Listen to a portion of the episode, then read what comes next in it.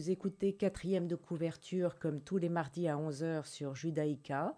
Nous découvrons un livre en compagnie d'une invitée, Christine Jordis. Bonjour. Bonjour.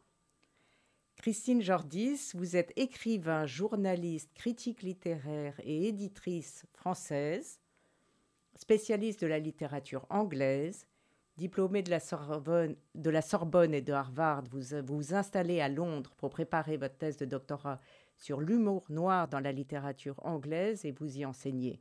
À votre retour en France, vous devenez responsable de la littérature anglaise au British Council. De 91 à 2012, vous devenez directrice de la fiction anglaise chez Gallimard et membre du comité de lecture. Vous êtes aussi membre de tas de jurés, du jury du prix Baudelaire, de la traduction, du meilleur livre étranger, du prix Femina, du prix CAS, du roman arabe, et vous êtes aujourd'hui entré au comité de lecture de Grasset. Est-ce que je peux vous dire une chose C'est que le roman arabe n'existe plus en ce qui concerne le prix dont je faisais partie. En revanche, je fais partie du prix Bouvier, Nicolas Bouvier, ah, qui s'est fondé récemment, et j'adore ce prix Bouvier, donc je me permets de dire un mot. Vous avez raison. Vous avez écrit, je crois, 18 livres je ne sais pas, ça m'étonnerait. je les ai comptés. J'ai pas compté 18, moi j'ai pu compter, je sais pas, peut-être 12 ou 13, je sais pas. À vrai dire, je les compte pas. Mais non pas qu'il y en ait tellement, mais je ne les compte pas. Si entre les romans, les biographies, euh, peut-être, peut-être. Vous devez avoir raison. Vous devez avoir raison. Euh, vous avez écrit quand même, euh, c'est très impressionnant. vous vous intéressez à la Birmanie, à l'Inde. Vous avez écrit Le paysage et l'amour dans le roman anglais. oui, oui, c'est Le titre est fabuleux en 99. Et à force de les étudier, les romans anglais, vous en avez écrit un, qui est celui qui vient de sortir, Prudence et Passion, oui, chez euh, Albin Michel. Une transposition moderne de Raison et Sentiment de Jane Austen, écrit en 1811. Qu'est-ce qui vous a donné l'idée de transposer euh, Jane Austen, qui est euh, Raison et Sentiment, est ultra connue Je ne sais pas si les gens l'ont autant lu que ce qu'on en connaît. Si, si, Jane Austen est énormément lue, en France en tout cas, puisque c'est l'une des Pléiades, Jane Austen, qui se vend le mieux. Et c'est d'ailleurs un sujet d'étonnement renouvelé pour moi et pour beaucoup, puisqu'elle décrit un monde qui a totalement disparu. Et donc moi, si je suis attirée par Jane Austen, ça n'a pas été d'instinct, si je peux dire. J'ai d'abord été attirée par Blake, pour lequel je suis venue ici pour la première fois, et qui est l'incarnation de la démesure et de l'excès, et de l'horreur de la prudence qui traitait de vieilles filles laides et pauvres, enfin une, une, chose de ce genre en tout cas. Et là, Jane Austen est donc à l'opposé, et j'y suis venue petit à petit, d'une part parce qu'on m'a confié les préfaces justement à raison et sentiment, et puis euh, à Mansfield Park et, d'autres euh, encore. C'est Jean-Yves Tadier, directeur de Folio Classique, qui a fait ça. Et ça m'a rapproché de Jane Austen. Parce que alors que Blake nous pousse sur les sommets où nous ne pouvons nous tenir, de par notre nature humaine, euh, Jane Austen nous permet d'aborder la vie ordinaire. Et cette vie ordinaire me semblait, vue par Jane Austen, que ce soit au 19e ou 21e siècle, abordable et vivable, alors que le monde où nous sommes ne l'est plus, me semble-t-il. Tel que je le vis à Paris tout au moins, il me semble invivable et faux. Tout est faux. Et donc, Jane Austen me permettait d'en revenir à une recherche de vérité qui m'est précieuse. Voilà. Mais vous avez gardé, donc il y a deux héroïnes. Vous euh, voulez nous faire le résumé en deux minutes de Raison et Sentiment Oh là, deux minutes. Je vais, je vais faire de mon mieux. Alors, vous avez euh, dans Raison et Sentiment deux héroïnes qui représentent deux positions antagonistes dans la vie, comme souvent c'est Jane Austen. Raison et sentiment, et c'est la division.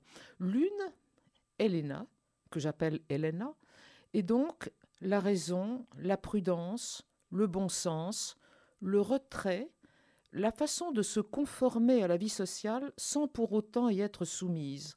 Et l'autre, Marianne, est tout le contraire. Elle est l'émotion, elle est la passion.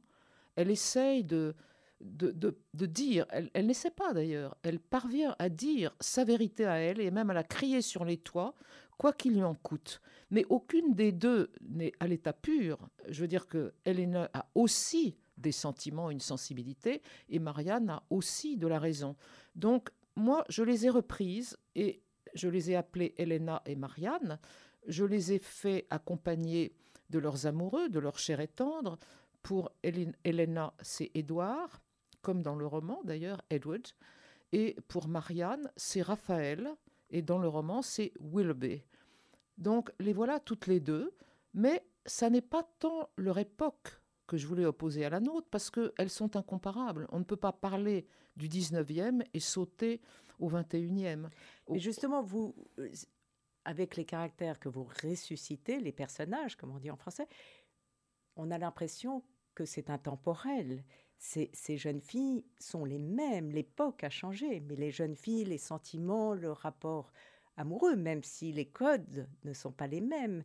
Moi, ce qui m'a frappé dans votre roman et de lire les deux euh, en même temps pour, euh, dans le cadre de cette émission, c'est justement à quel point vous aviez suivi, et euh, ça en disait plus sur notre époque, mais le début de Jane Austen, c'est tout de même cette famille qui euh, vit dans, un très merveilleux château et qui est viré de chez eux car le fils aîné reprend le château et euh, ils n'ont plus d'argent, ils doivent changer. C'est un bouleversement familial.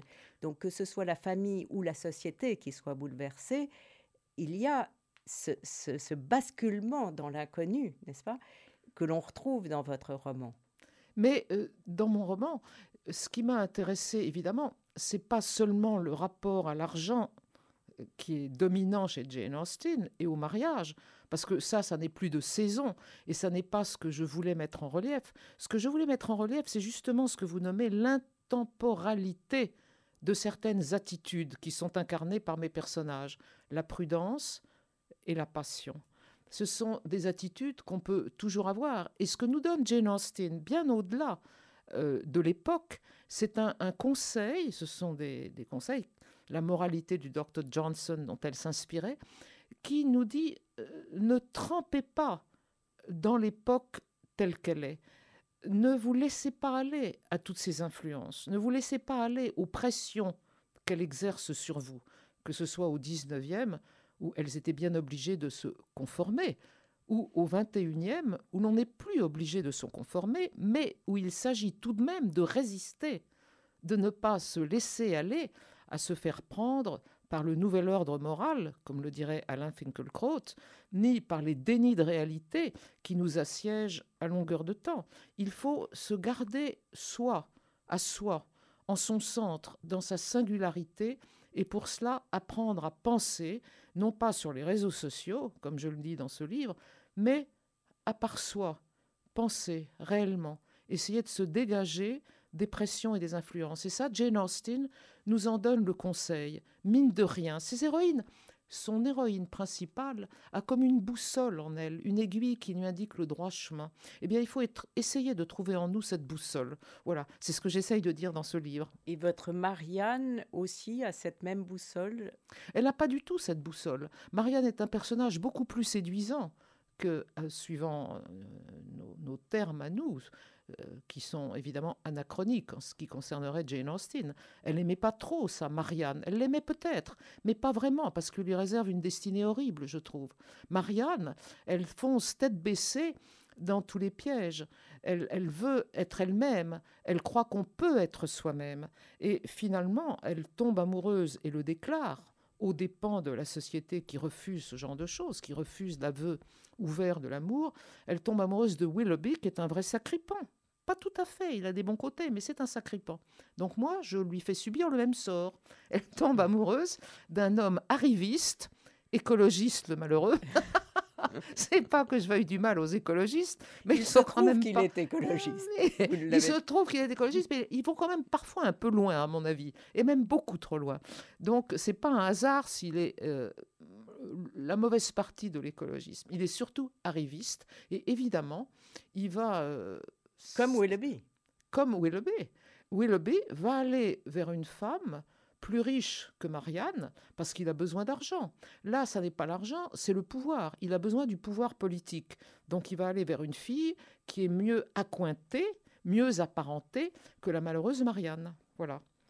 Il y a cette sororité que l'on retrouve entre Elena, enfin Elena et, euh, et Marianne, que vous avez réussi, j'ai trouvé formidablement dans votre livre, c'est-à-dire le désaccord, mais euh, elles sont sœurs malgré tout. Oui, c'est ça. Elles s'aiment. Elles s'aiment et cet amour apparaît surtout dans la maladie de Marianne, qui est au centre de raison et sentiment, et qui lui fait pousser un cri étouffé. Et ce cri de révolte, c'est aussi le cri de la faim. Mais elle est là, elle, elle ne la laisse jamais, elle l'aime, elle essaye de la protéger. Alors à l'heure actuelle, vu ce que sont nos valeurs, on trouverait que cette protection est une possessivité intolérable, parce que c'est en même temps un conseil et une domination. Mais l'amour est là qui est plus fort que tout. Elles se disputent beaucoup parce qu'elles sont d'avis opposés. Elena critique les écologistes tout en voyant qu'ils sont utiles. Marianne les épouse à bras-le-corps, si je peux dire. Donc elles s'opposent, mais elles s'aiment. Et, cet amour domine. Et c'est le cas aussi dans le roman de Jane Austen. Vous avez choisi euh, euh, d'écouter Johnny Cash euh, oui, j'adore Johnny Cash. Ça n'a rien à voir avec Jane Austen, j'avoue. Et j'aime beaucoup. On va l'écouter.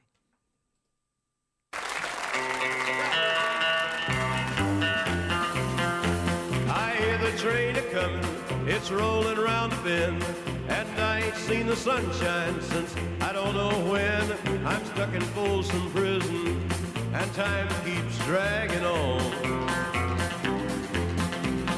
But that train keeps rolling on down the San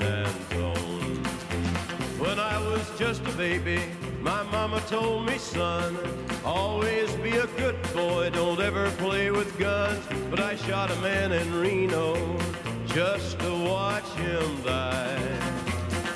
Yes, watch him die. Hear that whistle blowing, I hang my head and cry.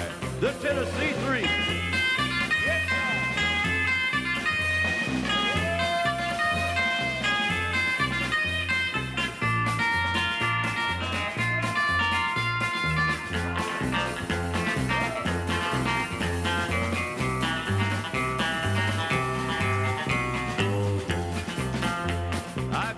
Rich folks eating in a fancy dining car.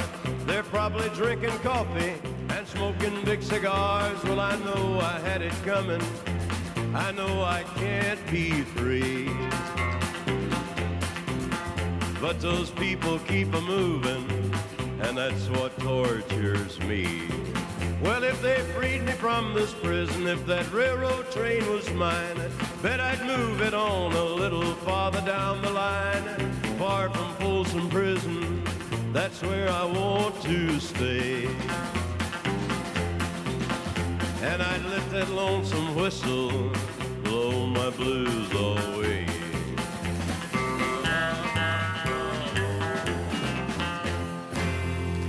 Yeah! Thank you very much. Christine Jordis nous présente son roman Prudence et Passion une transposition moderne de Jane Austen, Raison et Sentiment? Vous diriez une adaptation, une transposition? Je dirais une transposition, parce que Raison et Sentiment est un superbe roman, euh, très subtil, et j'ai essayé de transposer, évidemment, je ne suis pas Jane Austen, mais connaissant bien, puisque j'en ai écrit la préface euh, pour Folio Classique, ces héroïnes, je me suis dit que ça serait intéressant de voir leur réaction dans un monde aussi bouleversé que le nôtre. Non plus un monde qu'elles connaissaient avec des, des bornes et des limites très très strictes qu'elles devaient observer, mais un monde où justement toutes les limites ont disparu et toutes les absurdités semblent permises. Comment réagiraient-elles, ces femmes? Mais vous parliez du politically correct. C'est une autre, c'est un autre cadre aussi. Le politiquement correct est une pression envahissante à l'heure actuelle. Il est difficile dans ce qu'on appelle l'élite, qui à mon avis n'est pas l'élite d'ailleurs, parce que le peuple existe tout, aussi bien, et il pense lui aussi, eh bien dans l'élite, le politiquement correct a, a le droit de citer Et on pense, suivant cette idéologie qui est à l'heure actuelle une idéologie régnante. Et euh, on est blâmé dans la mesure où on n'y obéit pas. Donc je me disais, que dirait la malheureuse euh, Helena qui a cette boussole en elle, qui sait voir où est la bonne direction, que dirait-elle face à cette obligation de penser d'une certaine manière, à laquelle on a beaucoup de mal à échapper, parce qu'on se fait tout de suite accuser, injurier, insulter par les réseaux sociaux qui servent de tribunal populaire, ou euh, envoyer devant le tribunal administratif, euh, qui n'est guère mieux, à mon avis. C'est une horreur ce qui se passe, une horreur. On n'a plus le droit de penser, je trouve. Et vos deux héroïnes le décrivent très bien, cette, euh, euh, cette différence de pensée. Et le, ce qui m'a intéressé aussi, c'est le personnage de la mère. Euh, ah oui, oui, oui, oui. La mère. Elle est, elle est la mère, elle est aussi. Elle est un peu comme Marianne dans le roman de Jane Austen. Elle est un peu fofolle, elle ne voit pas très bien la réalité, elle se laisse aller comme une jeune fille à des, impulsions euh, qui vont d'ailleurs vers le bien, qui sont très touchantes, vers euh, l'amour de sa fille, l'amour de Willoughby sur lequel elle se trompe complètement. Elle n'a pas du tout l'intuition, ni la distance, ni l'intelligence de Helena qui la conseille, mais elle est, une femme qui est... Euh, qui est à la fois touchante, qui est bonne mère, qui favorise malgré tout une de ses filles, Marianne, dont elle est proche.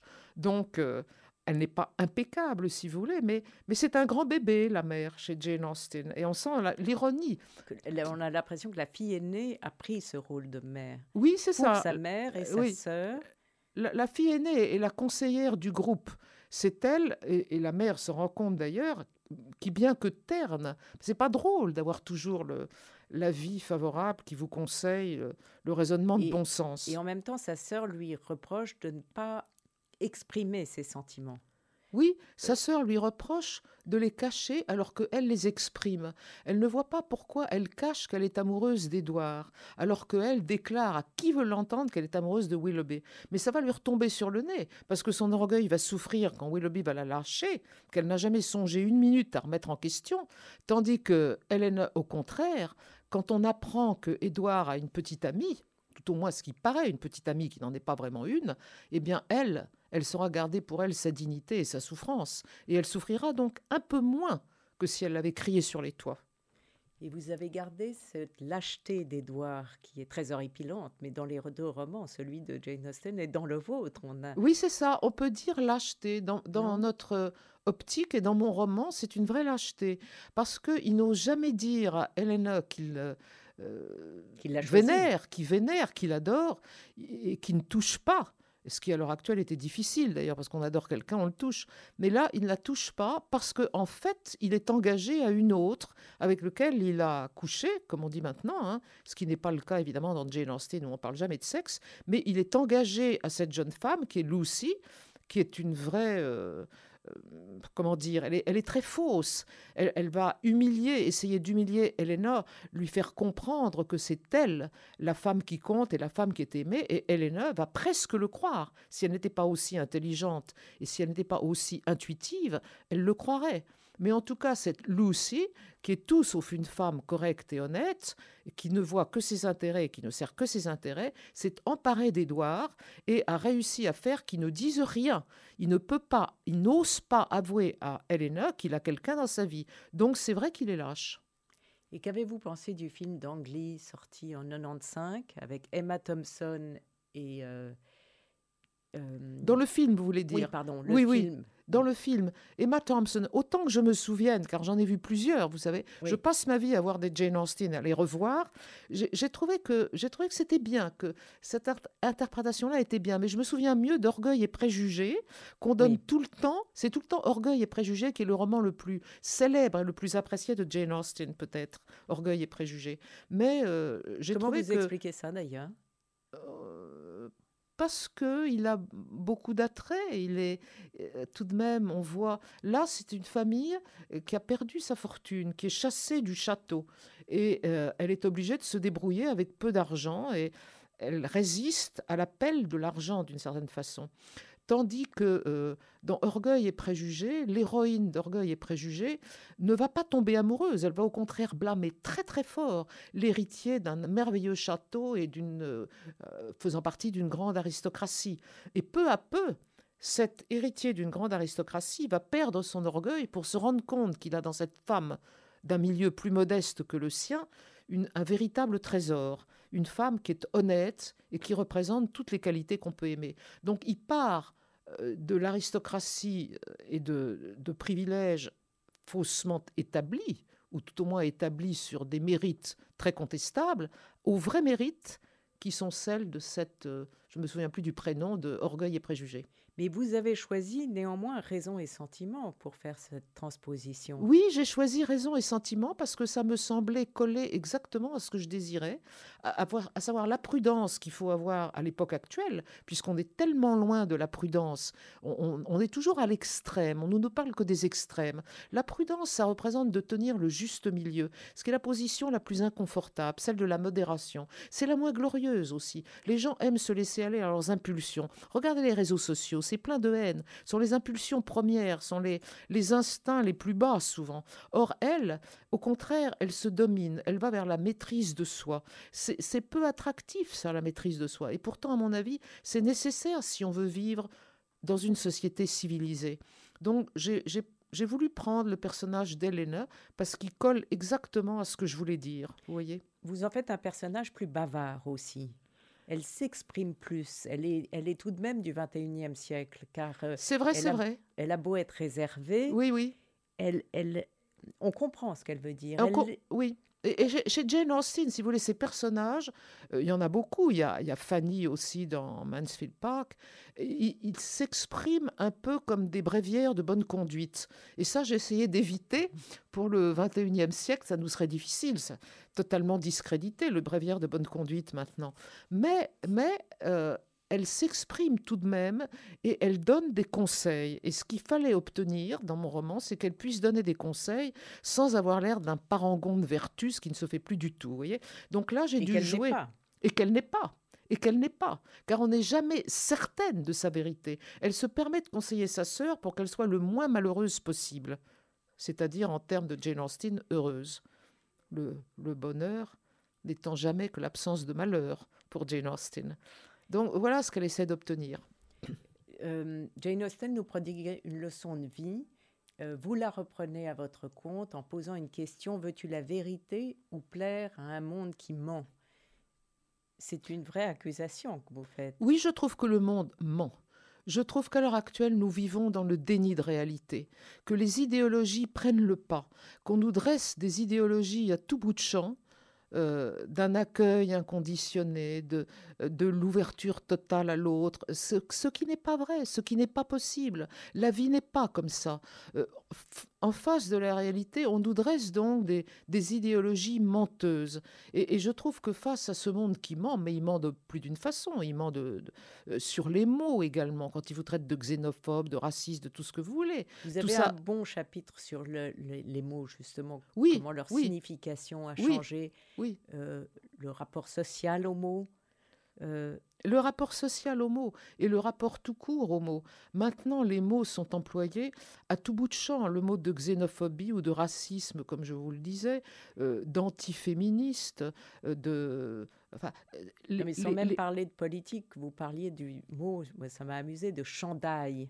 Ah oui, oui, oui. Mais ça, ça je, quitte la, je quitte la politique et j'en reviens au quotidien. Parce que maintenant, on pourrait plus dire chandail, on dirait pull, vous voyez. Et, mais, donc, les, mots ont voyagé d'une saison à l'autre et d'un siècle à l'autre. Et on ne peut plus s'exprimer maintenant comme on s'exprimait au 19e. Donc, j'ai dû, moi, essayer de tracer mon chemin entre les deux et ça m'a été très difficile. Je demandais, par exemple, à à mon très cher petit-fils comment il appellerait une femme? Il dit une meuf. Bon, bah, il est évident que j'allais pas mettre ça dans mon roman. Mais le langage des jeunes à l'heure actuelle n'est pas celui qu'il était au 19e, évidemment. Pour parler d'un homme, on dit souvent un type ou un mec. Hein? Donc euh, voilà, les, mots ont changé. Et ça, c'est sans danger. Mais ce qui est dangereux, c'est quand vous dites super, par exemple, pour euh, exprimer mille nuances différentes de, différentes de sentiments, parce que là, vous, vous supprimez des, euh, de la pensée et de la sensation, en employant un seul mot pour couvrir une masse de nuances. Donc ça, ça, je trouve ça dangereux. On va écouter Ray Charles, Hit the Road Jack. Hit the Road Jack. J'adore Ray Charles.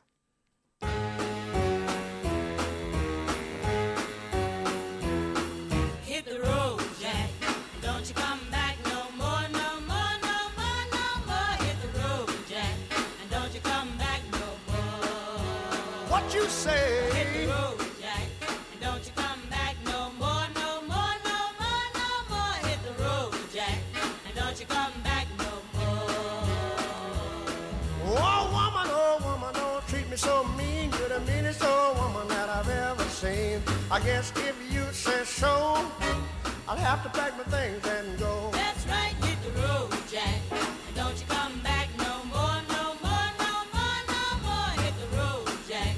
And don't you come back no more. What you say?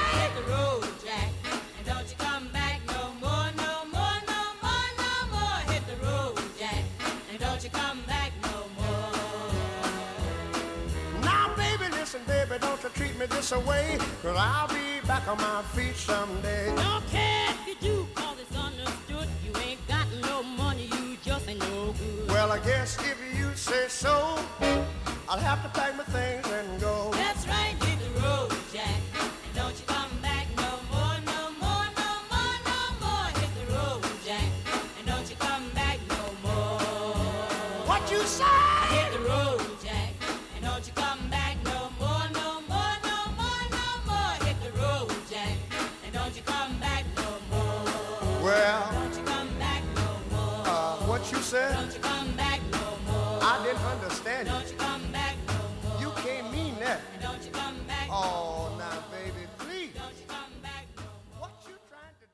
Jordis nous présente son roman Prudence et passion chez Albin Michel, ainsi que Jane Austen, Raison et sentiment.